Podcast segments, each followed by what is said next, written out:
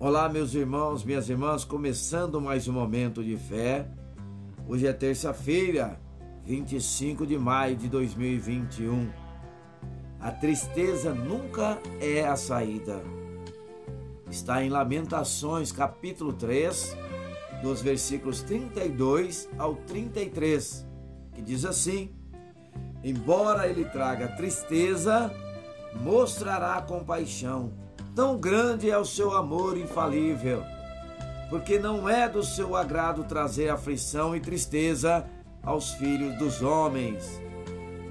A palavra nos diz que a tristeza nunca é a saída, mas pode fazer parte do percurso. Parece estranho pensar dessa forma, não é verdade? Mas todos passamos por aflições e sofrimentos e não somos isentos disso. O próprio Filho de Deus sofreu e chorou.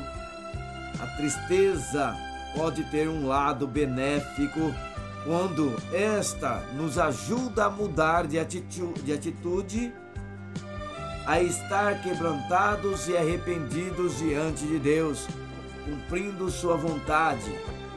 É natural ficar triste quando passamos tempos difíceis, mas com a ajuda sobrenatural de Jesus, podemos enfrentar as lutas com paz no coração. A grande diferença para os cristãos é que a tristeza nunca será o ponto final. Ela até pode fazer parte da trajetória nas noites frias e escuras da vida, mas o crente sabe que a alegria vem pela manhã. Deus não se agrada da sua tristeza. Ele te ama e quer te ajudar. Confie e derrame o seu coração perante o Senhor. Tenha esperança. Em Jesus Cristo temos a garantia da alegria eterna.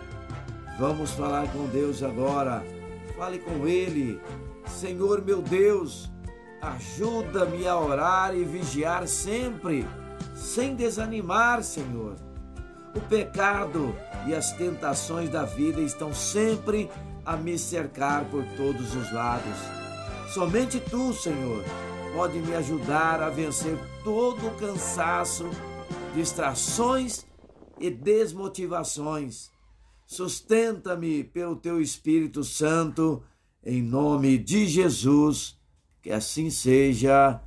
Amém.